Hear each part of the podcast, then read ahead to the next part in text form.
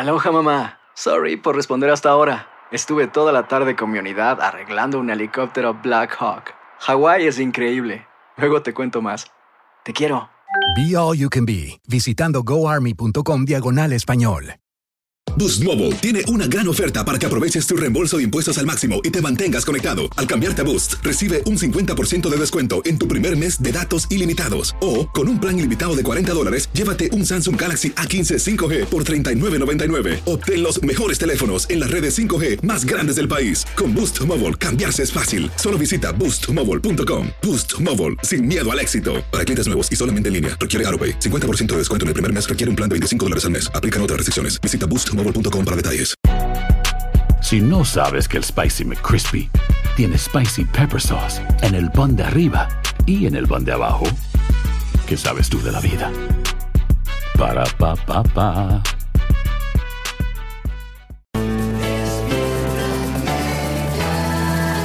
Bienvenidos al podcast con los mejores momentos de Despierta América. Tu show diario de entretenimiento, noticias, consejos útiles y más. Este es el show que le pone alegría, esperanza y buenas vibras a tu día. Sigue el podcast de Despierta América en Euforia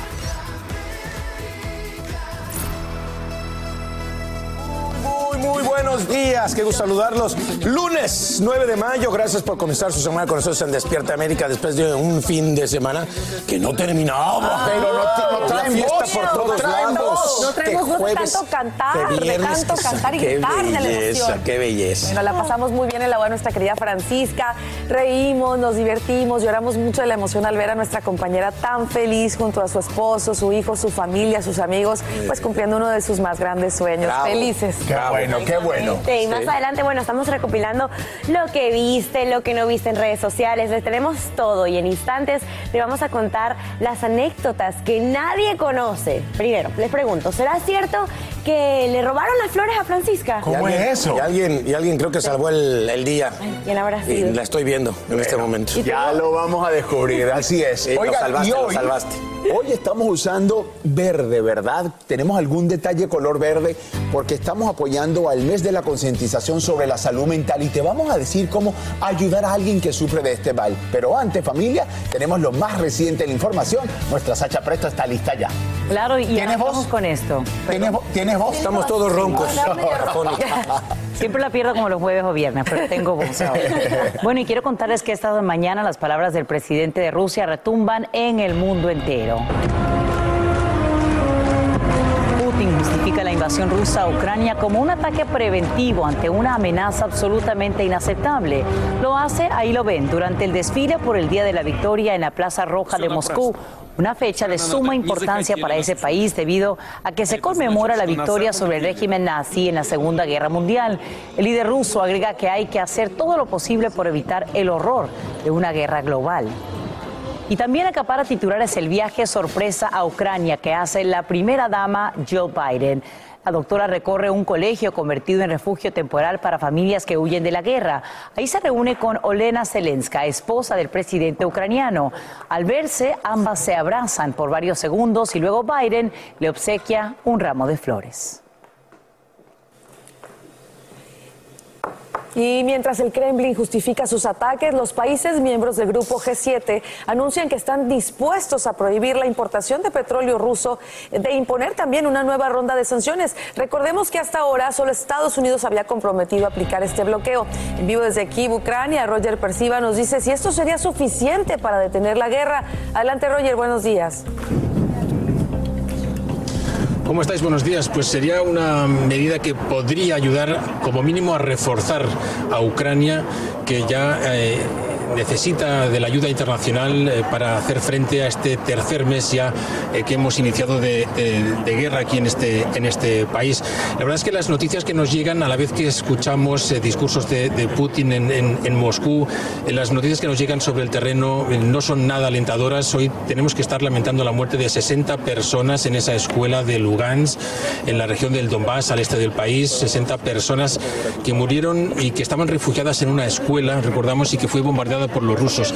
El mismo presidente Zelensky se encargó de confirmar la muerte de esas 60 civiles que estaban refugiados allí. Nosotros estamos aquí en el centro de la capital, en el centro de Kiev, en este memorial que recuerda la victoria de la ex Unión Soviética sobre las tropas alemanas, sobre la Alemania nazi que puso final, que puso final a la Segunda Guerra Mundial aquí en Europa. Durante toda la mañana, numerosos ciudadanos de Kiev se han acercado hasta aquí, personas mayores, personas jóvenes, incluso militares que están actualmente en el ejército para depositar flores en este memorial. Devuelvo la conexión a los estudios.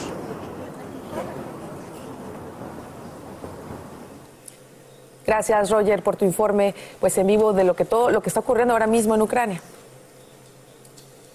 Y a esta hora llueven reacciones a las polémicas palabras de Andrés Manuel López Obrador en Cuba. El mandatario regresa a México, no sin antes pedir el fin del embargo estadounidense a la isla y defender la inclusión de esta en la cumbre de las Américas. Pero ni AMLO ni su homólogo Miguel Díaz Canel se refieren al éxodo masivo de cubanos a través de territorio mexicano, como nos cuenta Jessica Cermeño en vivo desde La Habana, Cuba. Buenos días, Jessica. Buenos días, Alan. Y efectivamente no estuvo presente, al parecer, ni en los discursos públicos ni privados el tema de la migración, pero sí fue una jornada maratónica la que vivió aquí en la isla el presidente mexicano Andrés Manuel López Obrador, que además de recibir la Orden Nacional José Martín, la principal condecoración que recibe cualquier amigo de esta isla, pues también dio un discurso largo, donde, como tú bien dices, se refirió a los principales puntos sobre lo que está ocurriendo con Cuba. Además, y quería, y lo que dijo es que se haga un nuevo bloque económico para que se pueda competir con China, pero por supuesto que lo que más llamó la atención fue su opinión sobre el embargo que mantiene Estados Unidos para esta isla desde hace muchas décadas. Veamos exactamente qué fue lo que dijo sobre esto. Que luce mal el gobierno de Estados Unidos utilizando el bloqueo para impedir el bienestar del pueblo de Cuba. Bueno, y no solo eso, también hubo una reunión que no estaba en la lista oficial de las reuniones que tendría aquí el presidente López Obrador y fue la última. Se reunió más o menos hora y media con Raúl Castro en un tono bastante informal. En, la, en el de este discurso que yo les comento que fue largo, habló de su pues admiración a Fidel, a su hermano, y logró encontrarse con Raúl. No sabemos los detalles exactamente de lo que hablaron, quizá después en su conferencia de esta mañana el presidente López Obrador pues los dé, pero lo cierto es que fue pues una reunión maratónica, una jornada maratónica para López Obrador aquí en la isla. Por supuesto, nosotros seguiremos muy pendientes de todas las consecuencias que tenga este último día y toda esta gira internacional que tuvo López Obrador por cinco naciones en apenas cuatro días. Yo regreso con ustedes. Gracias, Jessica. Y además, por otro lado de esta visita de AMLO, ¿qué se sabe de esta potente explosión en el Hotel Saratoga? ¿Cómo siguen las labores de rescate? Muchísimos muertes. Sí, es una tristeza, la verdad. Cuba sigue en luto nacional. Déjame decirte que son ya 31 muertos. Siguen buscando en la zona eh, algún cuerpo, cualquier eh, inicio de vida que se pueda encontrar. Son 24 personas las que continúan hospitalizadas. Entonces, pues nosotros estamos muy pendientes de todas las labores de rescate. Ayer se encontró una perrita con vida, así que todavía hay esperanza aquí en la isla. Regreso con ustedes desde La Habana, allá en Cuba. Y esta mañana autoridades mexicanas buscan confirmar si restos hallados en el estado de Nuevo León corresponden a Yolanda Martínez, cadena de 26 años, quien fue vista por última vez el 31 de marzo. El cuerpo en descomposición fue encontrado en una zona de matorrales y la identificación plena depende ahora de los exámenes de ADN. Sin embargo, la vestimenta y otros indicios en el lugar indicarían que se trata de la joven desaparecida.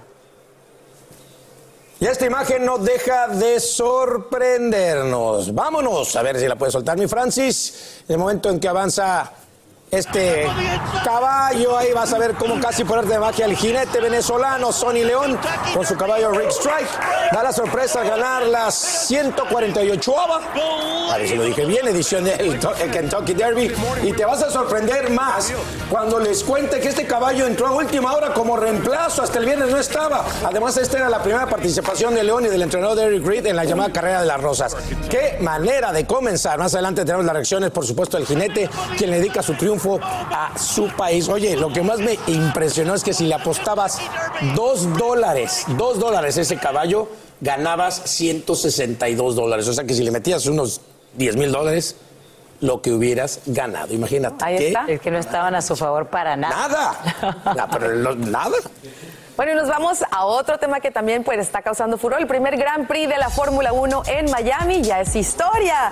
El holandés Max Verstappen gana la carrera, pero no menos impresionante es el cuarto lugar alcanzado por uno de los nuestros, Sergio Checo Pérez. El piloto mexicano pues entra detrás del español Carlos Sainz, por lo que hay dos hispanos entre los cuatro mejores. Además, numerosas celebridades se apoderaron del Autódromo Internacional de Miami, entre ellos el exfutbolista David Beckham, el, el ex basquetbolista Michael Jordan, el mariscal de campo Tom Brady y hasta la ex primera dama Michelle Obama, quien fue vista durante las prácticas junto al conductor Lewis Hamilton. Así que estuvimos lo- lo- las dos por ahí, Sacha. Qué ambiente tan padre. Esta experiencia, la verdad, súper emocionante y ver la pista en persona y escuchar Sí, el el de los autos.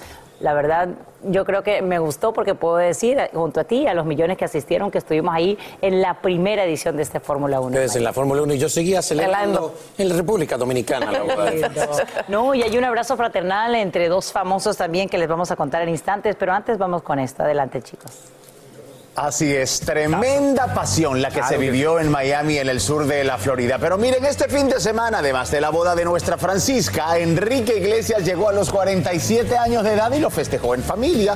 Muy alejado de la música, Enrique, quien como ya lo saben está cada día más cerca del retiro, como lo ha dicho después de grabar el volumen número 2 de final, celebró junto a su inseparable Ana Kornikova y sus tres hijos Lucis, Nicolás y Mary. Como ven, Enrique prefirió celebrarlo eh, ejerciendo su papel de padre y alejado totalmente de los focos. Por ahora solo se sabe que en los últimos días se confirmó que viajará a Estados Unidos para la realización de dos shows donde adelantó contará con un invitado muy especial como los tres tristes triques. Así es. Oye, a mí de verdad que me encanta ver esta faceta de Enrique Iglesias junto a su esposa, que además él ha sabido manejar muy bien su vida privada y cómo comparte la vida de sus hijos. No Claro hizo que en parte- como 47. No. No, eso te iba a decir que en parte, ¿Yo qué? claro, y gracias a eso se conserva también casi 50 y parece un muchachito. Así es. Y las protestas contra la posible revocación del derecho al aborto llegan hasta las casas de los jueces conservadores del máximo tribunal que suscriben el borrador filtrado. Hoy mismo un grupo de izquierda realiza una vigilia frente a la residencia de Samuel Alito, quien habría redactado este documento. Edwin Pitti tiene los detalles en vivo desde Washington, D.C. Edwin, muy buenos días, cuéntanos.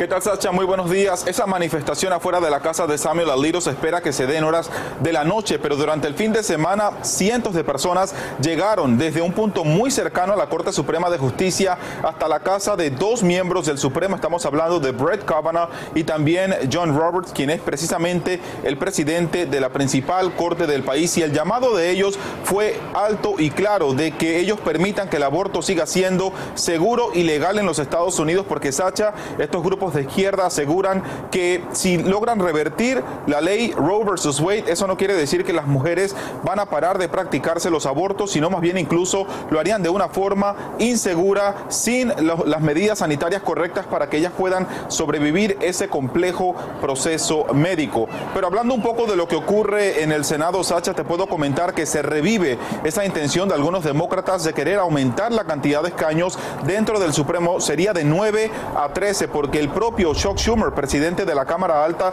dice que no pueden permitir que la Corte Suprema de Justicia, de una forma de extrema derecha, puedan controlar y administrar las principales leyes de los Estados Unidos. Así que estaremos muy pendientes de lo que ocurra esta semana, porque según Schumer, su enfoque, Sacha, está en, de alguna forma, aprobar esa ley que codifique la protección al aborto. Sacha. Y hablando precisamente de estas intenciones de Schumer, Edwin, eh, ¿cuándo sería esta votación en el Pleno del Senado cuáles son las expectativas? Sacha, muy importante pregunta. La expectativa es que eso se dé el próximo miércoles, pero hay dos puntos clave. El primero es que recordemos que ya en la Cámara Baja se aprobó una ley similar el pasado mes de septiembre y el segundo es que los republicanos en el Senado no lo apoyan. Ya dos senadoras republicanas, entre ellas Susan Collins y Lisa Murkowski, han dicho que la razón por la que no lo apoyan es porque dentro de esta propuesta de Schumer no hay una protección para las clínicas que no quieran precisamente practicar un aborto. Ellos quieren evitar que hayan demandas en contra de estos, de estos proveedores de salud. Regreso contigo, Sacha. Edwin Pitti, te agradecemos por brindarnos estos nuevos detalles en vivo desde la capital del país. Hacer tequila, don Julio, es como escribir una carta de amor a México. Beber tequila, don Julio, es como declarar ese amor al mundo entero. Don Julio es el tequila de lujo original hecho con la misma pasión que recorre las raíces de nuestro país. Porque si no es por amor, ¿para qué? Consume responsablemente. Don Julio Tequila, 40% alcohol por volumen, 2020. Importado por Diageo Americas, New York, New York. Boost Mobile tiene una gran oferta para que aproveches tu reembolso de impuestos al máximo y te mantengas conectado. Al cambiarte a Boost, recibe un 50% de descuento en tu primer mes de datos ilimitados. O, con un plan ilimitado de 40 dólares, llévate un Samsung Galaxy A15 5G por $39.99. Obtén los mejores teléfonos en las redes 5G más grandes del país. Con Boost Mobile, cambiarse es fácil. Solo visita boostmobile.com. Boost Mobile, sin miedo al éxito. Para clientes nuevos y solamente en línea, requiere 50% de descuento en el primer mes requiere un plan de 25 dólares al mes. Aplican otras restricciones. Visita boostmobile.com para detalles. Si no sabes que el Spicy McCrispy tiene Spicy Pepper Sauce en el pan de arriba y en el pan de abajo, ¿qué sabes tú de la vida? Para, pa, pa, pa. Alegra tu día y mantente informado con lo mejor de Despierta América. Y hoy, como te adelantamos, Rusia anunciaría una escalada aún mayor de la invasión en Ucrania. El presidente Putin lo haría durante el desfile por el Día de la Victoria en la Plaza Roja de Moscú, una fecha clave para ese país debido a que se conmemora la victoria sobre el régimen nazi en la Segunda Guerra Mundial. Pero contrario a lo que se pensaba, Putin dedica su discurso a justificar la guerra, argumentando que quiere evitar el horror de un conflicto global y también señala a Estados Unidos. Desde Moscú, Cristian Eloy tiene las reacciones. Cristian, adelante.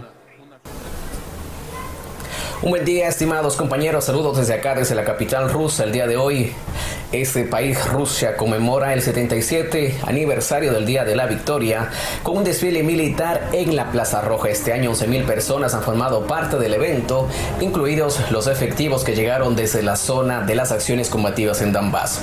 En su discurso a la población, el presidente ruso Vladimir Putin ha justificado este lunes su decisión de enviar tropas a Ucrania. De este modo, afirmó que Estados Unidos y la OTAN comenzaron a explorar los territorios adyacentes a Rusia y acercarse a su territorio. Además, señaló que Rusia quiso evitar una confrontación solicitando garantías de seguridad para Europa, pero según Putin, en Occidente se negaron a escuchar los llamamientos de Moscú para crear un nuevo sistema de seguridad. El mandatario ruso ha afirmado que sus tropas luchan por la seguridad en Donbass y la seguridad en Rusia. Y ha remarcado que el horror de una guerra mundial no, puede, no debe repetirse, haciendo referencia a la Segunda Guerra Mundial que centra el día de hoy las conmemoraciones en todo el territorio ruso y fuera de él. Mientras todo esto ocurre, los efectos de las sanciones siguen dando un efecto sobre todo en la población. Por ejemplo, en el, precio de los productos se registra un alza significativa de los precios y esto es hasta un poco contradictorio, ya que esta alza se registró al momento de la devaluación del rublo cuando se iniciaron los sucesos en un territorio ucraniano. Sin embargo, el rublo ha tomado fuerza en los últimos días, lo que nos hace pensar por qué, si el rublo está más fuerte, los precios no bajan. Esta es toda la información que tenemos hasta ahora desde acá, desde la capital rusa. Compañeros. Cristian Eloy, gracias por informarnos desde Moscú. Es peludo, tiene cuatro patas y mucha, pero mucha valentía. Te hablo del perro de servicio homenajeado por el mandatario de Ucrania, Volodymyr Zelensky, luego de descubrir cientos de artefactos explosivos durante la invasión rusa. Su nombre es Patrón y es un Jack Russell Terrier de dos años. Ahí lo ves usando un chaleco y muy atento a su olfato. Increíble e importante labor la que hace este perrito. Y ahora mismo las fuerzas rusas hacen todo lo posible por tomar el control total de la ciudad de Mariupol en eh, un puerto clave en Ucrania. Los países del G7 saben que no tienen tiempo que perder, por lo que aseguran que están dispuestos a prohibir la importación de petróleo ruso. Desde Kiev, Ucrania, Roger Persiva nos muestra todo lo preocupante de este panorama. Adelante, Roger. Sí, ¿cómo estás, Carla? Pues eh, sí, como dices, eh, Mariupol sigue siendo el epicentro de la atención aquí en Ucrania. Las tropas rusas intentan eh, a toda costa hacerse con el control de ese importante puerto del mar de Azov, que como sabéis está siendo defendido de una forma feroz por un reducido grupo de soldados ucranianos que están dentro de esa fábrica de acero, esa fábrica Azovstal. Hay que ver hasta cuándo podrán aguantar esos soldados ucranianos que han dicho que no se van a rendir y que van a luchar hasta el último aliento de su vida. Nosotros estamos aquí, Carla, como veis, es un gran monumento, es un memorial del triunfo de las tropas soviéticas sobre la Alemania nazi, el Tercer Reich, que, mm, terminó en 1945 con la guerra mundial en Europa. Durante todo el día, ciudadanos de Kiev de todas las edades y de todas las condiciones están viniendo aquí, depositan sus flores para hacer un recordatorio de lo que es este monumento. Y hay que decir que también en Kiev, última noticia, ayer 8 de mayo, Estados Unidos reabrió por fin su embajada. Carla. Pues te damos las gracias, Roger, por tu informe en vivo desde Kiev, Ucrania, y seguiremos muy atentos a lo que suceda. Gracias por continuar con nosotros esta mañana, comenzando semana, familia, muchachas y mucho que contarles. Una vez más, el vocalista del grupo firme, Edwin Cass, está preocupando a los fanáticos. Usted me, preguntará por qué. Porque fue hospitalizado de emergencia y en las redes recurre un video en el que lo vemos con los ojos cerrados y siendo atendido por una ambulancia.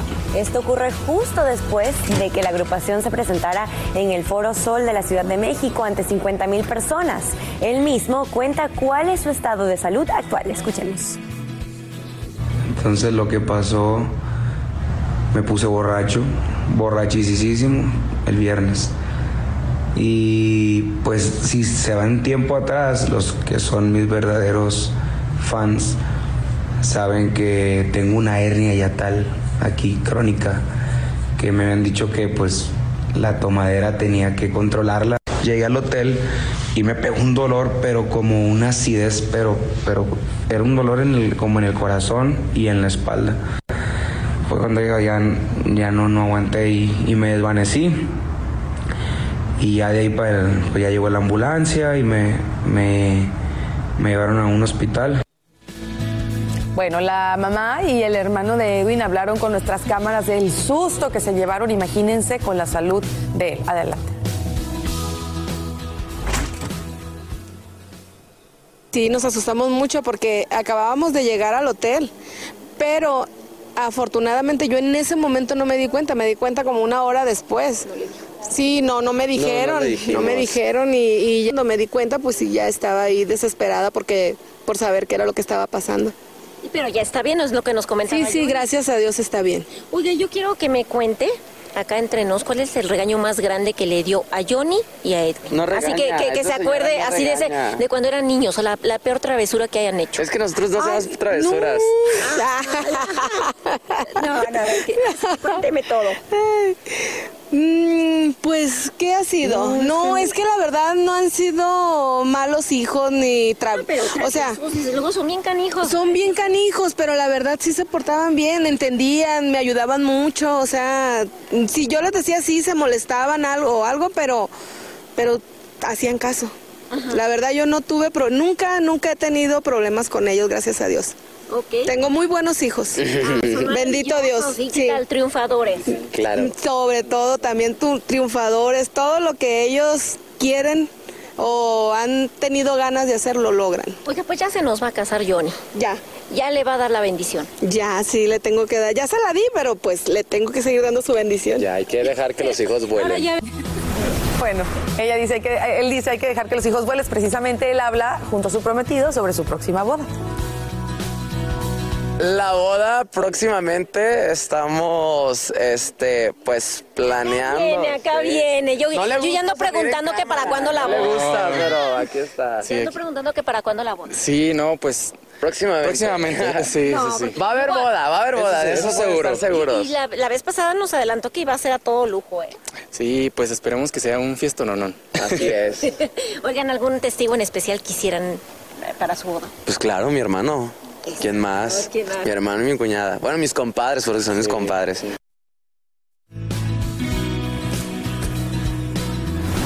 Bueno, le deseamos toda la suerte del mundo en su relación, en su boda y con respecto a la salud de Edwin es importante aquellos que hemos sufrido alguna vez de esofagitis o de gastritis o de una hernia y tal, señores, hay que tomar precaución porque eso termina desafortunadamente mal si no se cuida.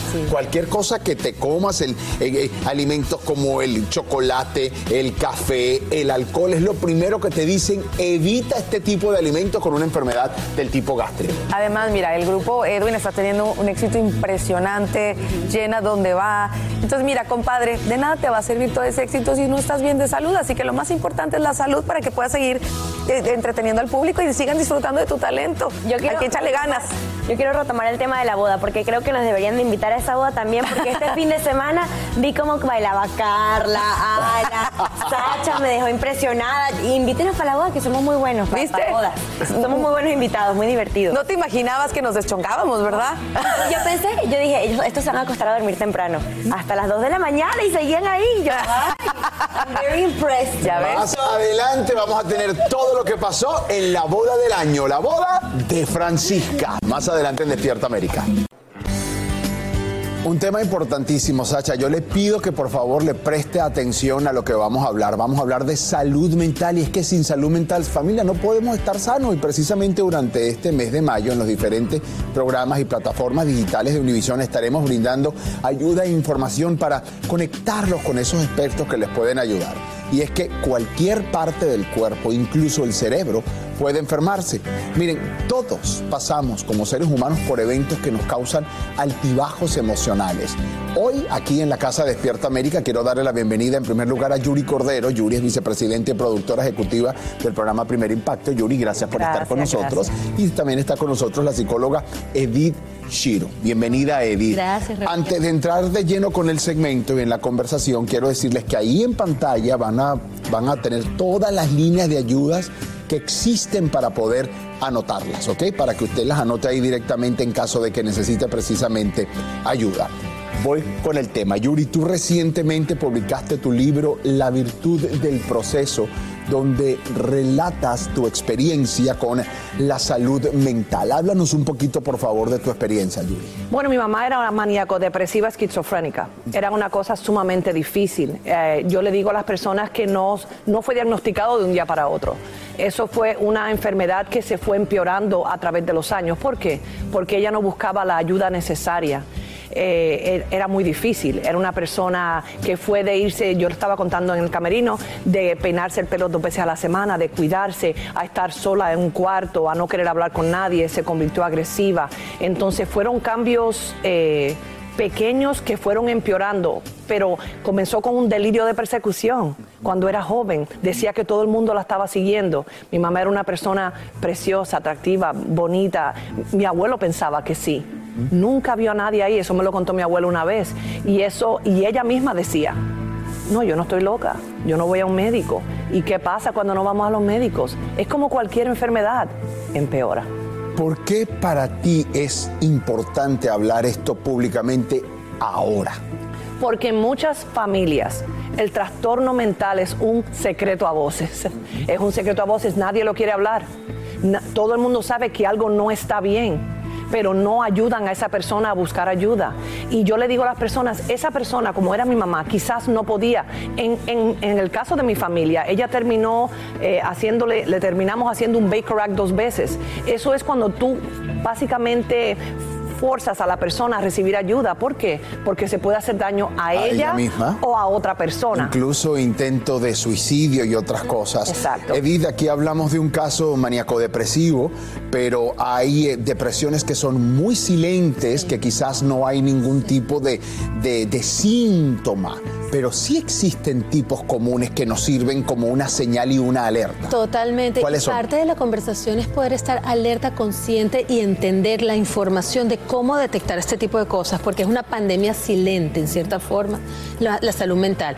Cuando ves a una persona que cambia de humor repentinamente, cuando come mucho o no come nada, cuando duerme mucho o no come nada, cuando de repente está muy irritable, cuando se aísla y no quiere saber nada de nadie, no tiene esa conversación, cuando no quiere, no tiene motivación en la vida, cuando está como diciendo la vida no tiene sentido, cuando tú la ves que dice como unas frases así como muy fatalistas, o cuando pierde el propósito de vida, cuando está como muy irritable, o cuando dice me quiero matar, me quiero morir, no tomárselo como si fuera un chiste y no como que sacárselo como que si no está pasando Y nada. no tomárselo como si está, porque yo he estado presente en, en sí. situaciones en las que la persona dice, ay, lo que quiere es llamar la atención. Exacto. No. ¿Qué nos impide buscar ayuda? Mira, esa pregunta es tan importante, Raúl, porque la que- lo que nos impide, número uno, buscar ayuda es el estigma que tenemos con la salud mental. Ya es hora de que todo el mundo podamos hablar de esto naturalmente. El cuerpo y la mente está Está todo junto, somos una persona, somos completos. Lo psicológico, lo emocional, lo espiritual y lo físico, es todo, está todo conectado. Entonces, estigma no permite hablar de este tipo de cosas. Qué bueno que Yuri está presentando esto para que se vea que es mucho más común de lo normal. Y la segunda razón, que es igualmente importante, es la falta de información, la ignorancia sobre los temas de salud mental. Cosas básicas que de- deberíamos saber todos en la comunidad de cómo se maneja esto, cómo se busca ayuda, cómo se identifica, dónde, dó- cómo se cómo se, se trata. Todos los días deberíamos saber esto. Y precisamente hablando del tipo de ayuda, ¿cómo saber qué tipo de ayuda buscar? Mira, muchísimas veces, el ejemplo, por ejemplo, de Yuri, se tenía que ir donde medicina, o sea, tenía que ir un psiquiatra para que la medique, para que le haga un diagnóstico, había que ir a hospitales. Muchas veces no tenemos que llegar a eso, podemos llegar a una eh, consulta con un psicólogo, con un terapeuta, tener un tipo de diagnóstico, tener algún tipo de entendimiento de cuáles son los síntomas, cuáles son las causas, y de ahí entonces tener un tratamiento. Pero esto es algo que se hace en familia, que se hace en comunidad, esto no se hace solo. Una persona sola no lo puede manejar.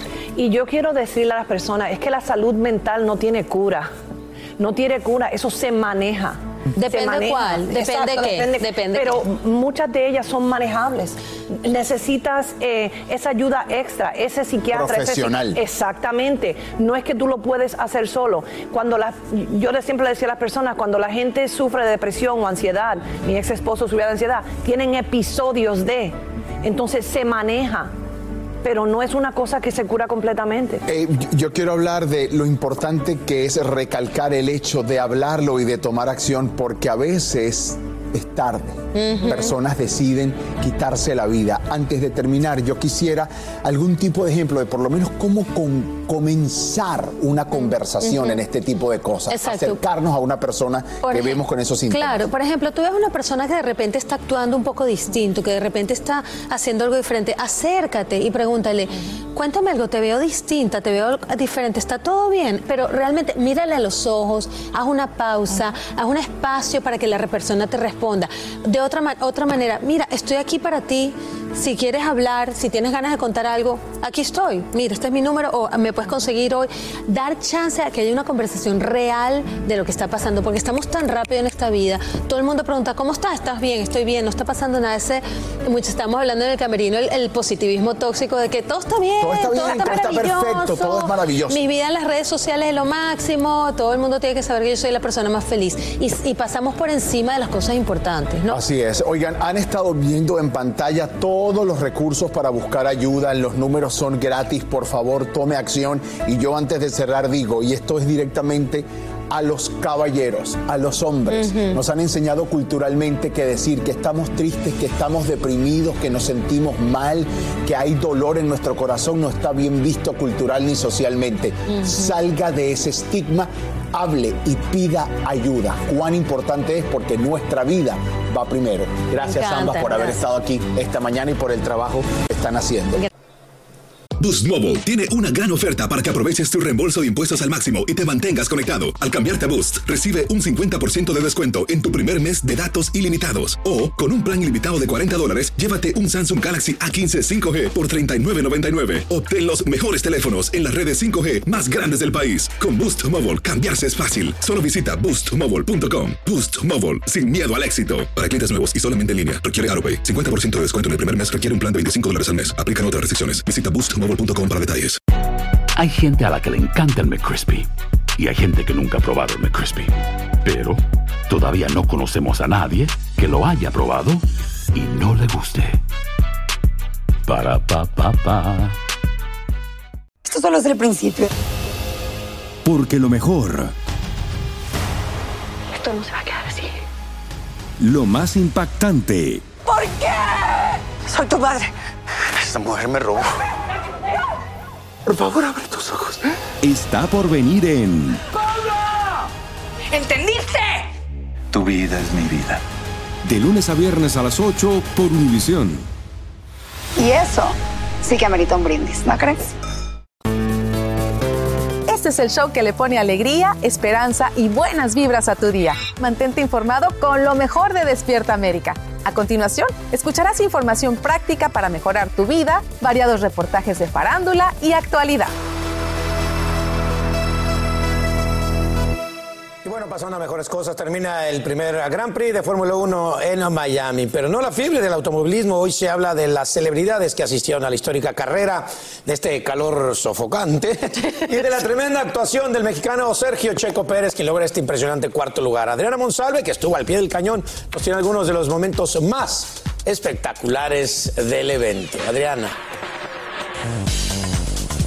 Saludos de parte de la Monsalve y bueno, tengo que contarles que fue un gran premio de Miami, fue histórico, se hizo historia en esta ciudad, recordemos que es el primero que se realiza en un contrato de 10 años del Hard Rock Stadium con la Fórmula 1, 19 puntos de distancia pudo reducir la competencia Max Verstappen de Red Bull con la Ferrari de Charles Leclerc. Para Checo Pérez no fue el fin de semana esperado, tuvo muchísimos problemas con su motor y espera que de cara al Gran Premio de Barcelona puedan arreglarlo, sobre todo en la parte de la recta le costaba muchísimo poder pasar a Sainz para conseguir puesto de podio. En la parte de entretenimiento, bueno, esto fue todo un show eh, muy comparable con lo que uno ve en un Super Bowl. El despliegue y la constelación de estrellas que vivimos, eso parecía una alfombra roja. Serena Williams, también estuvo Venus Williams, su hermana, el tenista Juan Martín eh, del Potro, Michael Douglas, el actor de Hollywood, la ex primera dama de los Estados Unidos, Michelle Obama, y de los nuestros, y eso es por nombrar algunos, de los nuestros, por supuesto, Luis Fonsi fue el encargado de cantar el himno nacional de los Estados Unidos previo al Gran Premio de Miami y también Maluma fue el encargado de cerrar el espectáculo en el Hard Rock Stadium. Para nosotros fue una gran experiencia ser parte de esta historia tan espectacular, traerles a ustedes desde el jueves toda la información recabada del Gran Premio de Miami. Les mando un saludo a todos y por supuesto felices de haber estado con Despierta América en esta cobertura del primer Gran Premio de los Estados Unidos en el circuito de Miami. Qué envidia de la buena Adriana, te mandamos un abrazo enorme y gracias, oye, se la pasó de maravilla. Y esa foto, yo me quedo con la foto de Tom Brady, Michael Jordan, Lewis Hamilton y David Beckham. Que se repita. Que se repita. Vamos con más. Y te cuento que más de uno de cada 360 niños perdió a un ser querido, a su papá, a su cuidador, a causa del COVID-19. Así se desprende de un informe, por lo que en California un proyecto de ley busca otorgarles 4 mil dólares a las familias con menores en situaciones precarias. Entre tanto, en el noreste del país, poco a poco, está retornando el uso obligatorio de mascarillas en sitios cerrados en varios condados, esto debido a un aumento en los casos de COVID-19. En Nueva York, en el estado, la gobernadora acaba de revelar que da positivo al virus, por lo que trabajará de manera remota esta semana. Hay que destacar también que en la Gran Manzana se registra ahora una quinta ola de contagios y no olvidemos que a principios de la pandemia, Nueva York fue precisamente el epicentro. El gobierno tiene que hacer algo para solventar la escasez de leche en fórmula para bebés. Ese es el clamor de cientos de familias desesperadas que no encuentran este alimento vital para sus recién nacidos.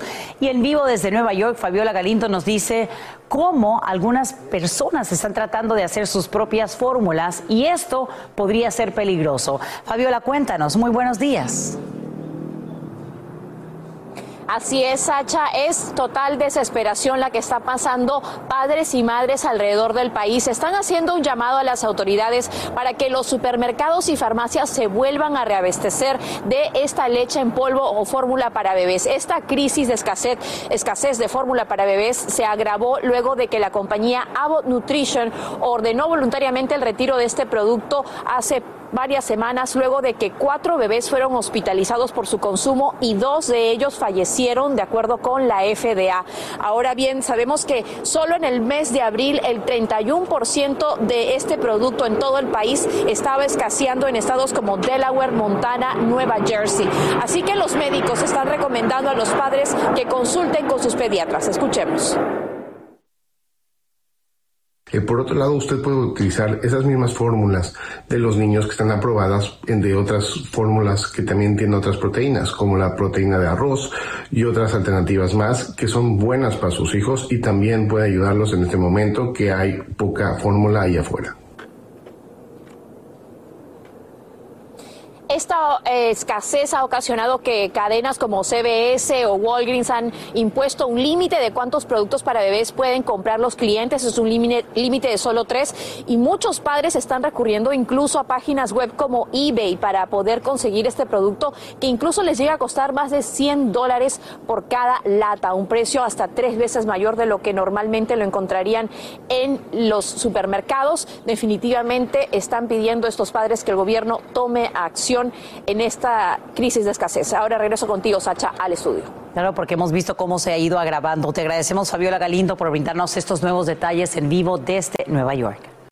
Mi sueño era correr, no ganar. Esa es la reacción del jinete venezolano Sonny León, quien sorprende al mundo ganando el Derby de Kentucky es que no solamente es la primera vez que participa en esta prestigiosa carrera, sino que lo hace con un caballo que entra como sustituto a última hora.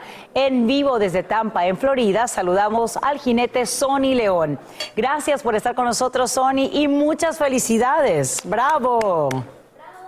Gracias. ¿Cómo estás? Aquí tenemos muchos venezolanos en la Casa de Despierta América y te felicitan también. Gracias, Sacha. Gracias por la entrevista. Gracias a Despierta América. Me gustaría saber, bueno, obviamente esta carrera se realiza apenas este sábado, pero me imagino que tu vida ya empieza a cambiar. Cuéntanos cómo han sido estos últimos días. Wow, no he ni dormido, para ser sincero.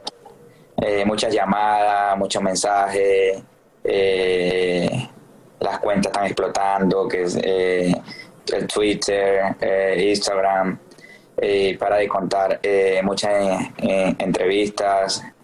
Bueno, pero esperemos que, esto traiga mejores frutos.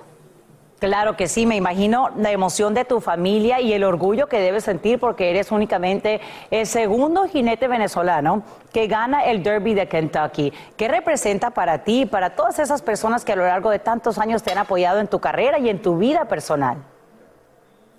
Bueno, para mí representa eh, uno de los logros más grandes de mi vida, especialmente porque ese día pudo estar mi hija presente conmigo, mi familia. Y nada, todavía no lo creo, es el caballo más lonchado de la carrera, con menos oportunidad de ganar. Primera vez que montaba el Kentucky Derby y tuvimos la oportunidad de, estar allí en, esa foto de ganadores. Y precisamente Quiero que nos lleves a ese día. No solamente Rich Strike, el caballo, nunca antes había corrido el Kentucky Derby, tú tampoco lo habías hecho. ¿Cómo es que trabajando juntos logran el éxito? ¿Cómo llegan a la meta primero? Bueno, es, divertido, es muy, muy, muy buena esa pregunta porque el traine tampoco, primera vez que el traine va al Kentucky Derby. Eh, bueno, y el caballo un caballo, ¿sabes que lo premió el trainer por 30 mil dólares en Churchill Down? Ese día que el trainer lo premió por 30 mil dólares, el caballo ganó galopando por 17 cuerpos. La única carrera que el caballo hizo en su vida en Churchill Down hasta el día del Kentucky Derby. la ganó galopando. Es un caballo que, bueno, mm, que ha, ha demostrado lo que es y lo hizo ya en el Kentucky Derby. Caballo fondista, un caballo que tiene eh, mucho pulmón. Y bueno, mira, mm, sorprendido, como el traine, hasta el caballo también creo que estuvo sorprendido de ese triunfo. Eh, el traine siempre me ha ayudado, soy su primera llamada por los últimos dos años. Y desde que empecé a montar el caballo, eh, tuve un buen feeling con el caballo y bueno, mira, a, a dónde nos llevó. Buenísimo. Sony, León, y antes de despedirnos, pues obviamente queremos saber si ahora se van a atrever a participar en la próxima carrera que será el Preakness Stakes. Esto es el 21 de este mes. ¿Pueden ustedes calificar o pueden ustedes acceder a ella? ¿Este paso estaría disponible ahora que se coronan como vencedores del Kentucky Derby? Bueno, mira, eh, sí podemos participar, claro que sí, pero queremos ahorita mirar el caballo cómo sale en estos días, cómo, cómo, cómo ya regresó de la carrera, cómo se siente cuando empiece eh, sus ejercicios nuevamente. Y ahí tom- tomaremos la decisión de ir al Preakness o esperarnos un poco y ir al Belmont State. Eso ya estaremos decidiendo, lo estaremos decidiendo esta semana. Pues sumamente emocionante. ¿Y, y tu familia en Venezuela, quienes te ven desde allá, eh, qué te han dicho? ¿Entienden un poco sobre, obviamente, esta carrera en la que te has abierto campo del hipódromo y, el, y todo lo relacionado, por supuesto, a ello? Sí, bueno, mi, mi- Venezuela está de fiesta, mi, mi familia está de fiesta, todo, toda Venezuela es hípica y, y lo entienden bien que es el Kentucky Derby. Y wow, mi mami, qué mejor regalo para mi madre ayer, Día de las Madres en mi país, como ese. Muy contento, muy contento, mi mamá feliz, mi papá orgulloso de mí, toda mi familia orgullosa de Sonny León. Ahora Venezuela y el mundo sabe quién es Sonny León. Así, así es, y te agradecemos enormemente, Sonny León, por conversar con nosotros, abrir tu corazón aquí en vivo en Despierta América y te deseamos muchísimo éxito. Vamos a seguir de cerca tus próximos pasos. Felicidades. Gracias, Sacha. Gracias a Univisión, a Despierta América. Muchas gracias. Gracias, un abrazo grande. Qué orgullo, qué lindas estas historias que nos inspiran y nos ayudan a comenzar la semana con el pie derecho. Seguimos con más aquí en Despierta América. Adelante, chicos. Bueno, gracias por continuar con nosotros aquí, la poca voz que nos queda, Dios mío. Pero la fiesta va por dentro de nosotros. Algo que sobró en la boda de Francisca fueron flores, flores y más flores por todos los lados. Yo digo, Dios mío, los campos del mundo entero se han quedado sin flores porque están aquí. Obviamente hubo unos videitos por ahí que supuestamente algo había pasado con las flores, que se habían robado las flores. Hay una historia por detrás, pero quiero que nos conectemos con República Dominicana, con la wedding planner, que ya le tengo mucho cariño, que es Mayi Suárez, que Sí. está desde allí, y vamos a intentar desenredar este enredo de los videos del robo. Mayi, buenos días, ¿Cómo estás viva, Dios mío. ¡Estás viva! Buenos días, Y tengo Mari. voz. ¿Cómo están? Ya los extraño. Ay, nosotros a ti. Oye, felicidades antes que nada, ¿no? Sí, Porque esto super boda. es una súper, súper, súper boda. Te Felicidades. votaste, amiga, de. Gracias, gracias. Nos votamos, acuérdense que somos un equipo. Soy la representación, pero somos un gran equipo eh, que está por detrás de todo esto. Bueno, y ya cuéntanos, ¿qué fue lo que pasó con las flores de la boda? Mira, realmente, déjenme decirle que la parte, eh, vamos a decir que jocosa de todo esto, es que nos hizo el día. O sea, fue como la parte que nos hizo divertirnos al final y votar como la atención. Eh, La verdad que fue un fin de semana de mucho trabajo, de mucha atención, porque era una gran responsabilidad. Y esta parte del tema de las flores fue lo que nos hizo, como, decía, como di- digamos en buen dominicano, nos curamos con aquello. Pero en realidad yo no utilizaría la palabra robo en sí ya que por lo general las flores de, la, de en las iglesias siempre se donan, siempre se quedan en la iglesia. En el caso particular de Chabón, al ser una plazoleta, la boda afuera y la iglesia ser pequeñita, el tema de la donación no existe porque no hay ni espacio donde dejarla.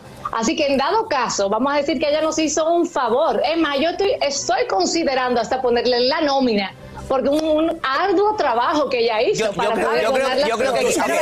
¿Quién hizo este arduo trabajo? Hay, hay una, hay una celebridad muy grande en la República Dominicana, presentadora, que se llama Karen Yapor, que vive Sí, dentro de ese exacto. fraccionamiento privado. Es un fraccionamiento Sí. privado. Ella vive dentro. Entonces ella fue a la plaza Sí. de su pueblo y había unas Claro. flores fuera y ella subió un video diciendo, mira, la boda de Francisca con el hijo, me voy a agarrar unas flores que estaban fuera. Entonces eso se hizo viral y como que había robado las flores. No había robado nada, pero agarró No, flores y realmente no. públicamente lo subió. Lo subió. Y eso fue la polémica, pero no robó. Ella vive dentro de Altos de Chabón, que es un sitio privado. O sea, si no vives ahí no puedes entrar. De acuerdo. Claro, no, El arco nosotros de estamos flores, en- ¿no? Ahí El arco de flores. En la iglesia y ya fue y lo arrancó. Yo, yo no, yo no sé cómo Y es lo- aquí, no, pero... no solo los arcos, los pasilleros, Sí. los que estaban Ah, en el pasilleros. caminito por donde se desfilaba. Eso básicamente fue lo que ella se llevó. Pero estuvo muy bien, nos hizo ese gran favor y nos van a llegar bendiciones a nosotros, a Francisca, a todos. En, en España, yo no sé si es aquí, perdón, yo no sé si es aquí, en España se regalan las Sí, flores en México también. como Sí, bendición se y que, y la gente sí. se lleve las en flores. México también, y como decía, en, en México se dona la iglesia donde te casaste, se Claro. quedan ahí como con un Claro. obviamente. Ahora, ¿cuántas flores había, por ejemplo, en la boda? O sea, ¿cuán- ¿de cuántas flores estamos hablando que se llevó? Bueno, estamos hablando que solo, ah no, eh, de que se llevó no te sé decir el número. Ahora en las flores en sí, en la boda en sí, perdón, habían más de 6.500 tallos de flores, más de ¡Qué 350 barbaridad! plantas de orquídeas. Sí, eran Como dijo. Yomari, o sea, los campos quedaron pelados.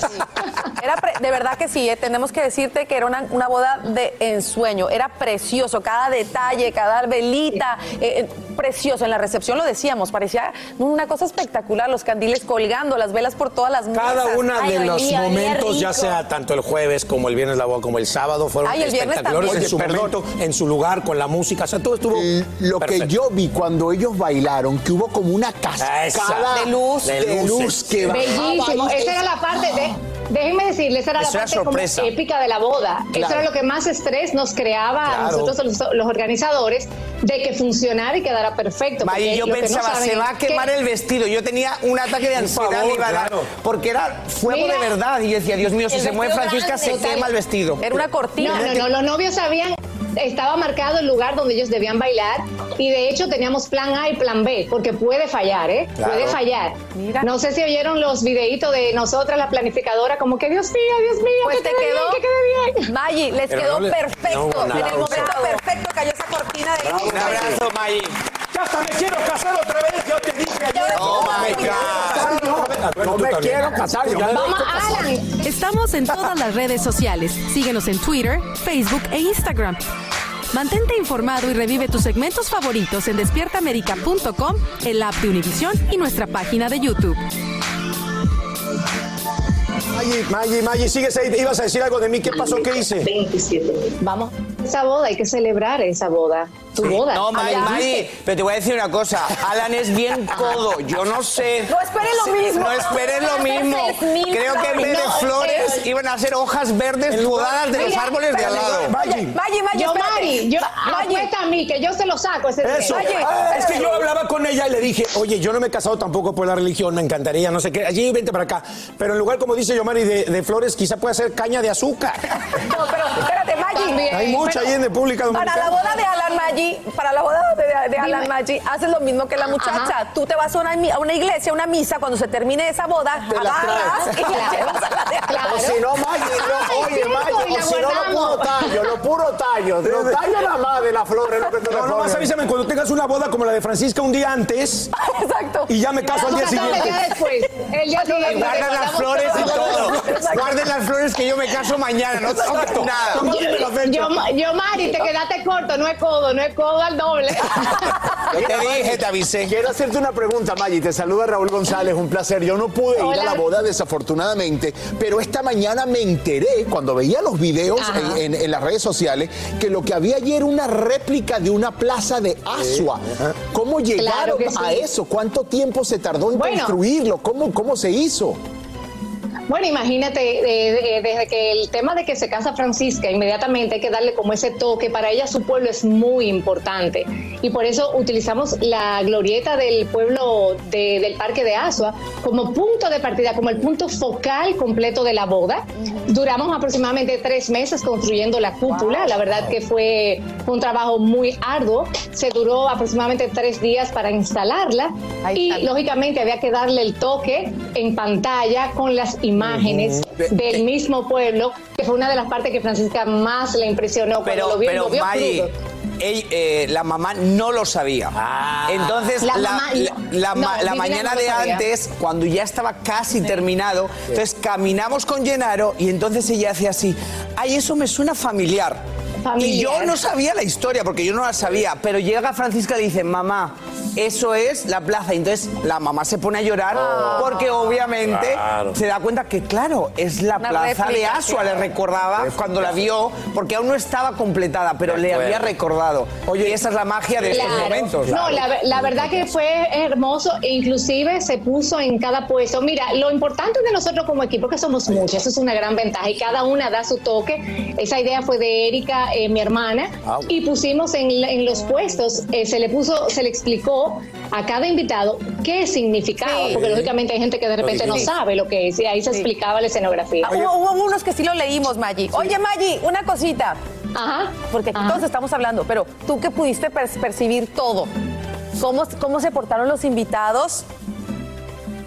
Excelente. Sí, no, me no, no, no, no puedes decir excelente, dilo de verdad. Excelente. Yo, no, Mari. de verdad, se portaron súper bien. Todo el mundo disfrutó, todo el mundo gozó. ¿Qué dijeron de Yomari? No, porque que Yomari para mí no era un invitado. Yomari para mí era. Yo nada más faltaba Está poner el de edición. Yomari era parte de Yo sé, yo sé. Oye, Maggi, hablaste rápido de cuánto te tardas en la cúpula y todo esto, pero para organizar todo este bodorrión, ¿cuánto tiempo les llevó?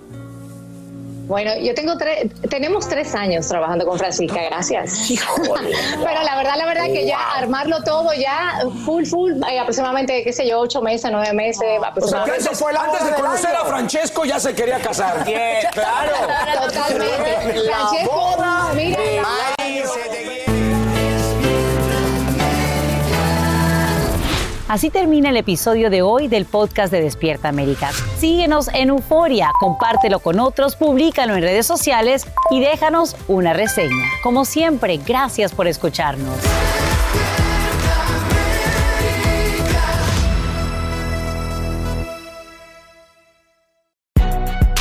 Si no sabes que el Spicy McCrispy tiene Spicy Pepper Sauce en el pan de arriba y en el pan de abajo, ¿qué sabes tú de la vida? Para, pa, pa, pa. Familia querida de Univisión, aquí Lucero para decirles que no se pueden perder el gallo de oro. Lunes a viernes a las 9 por Univisión.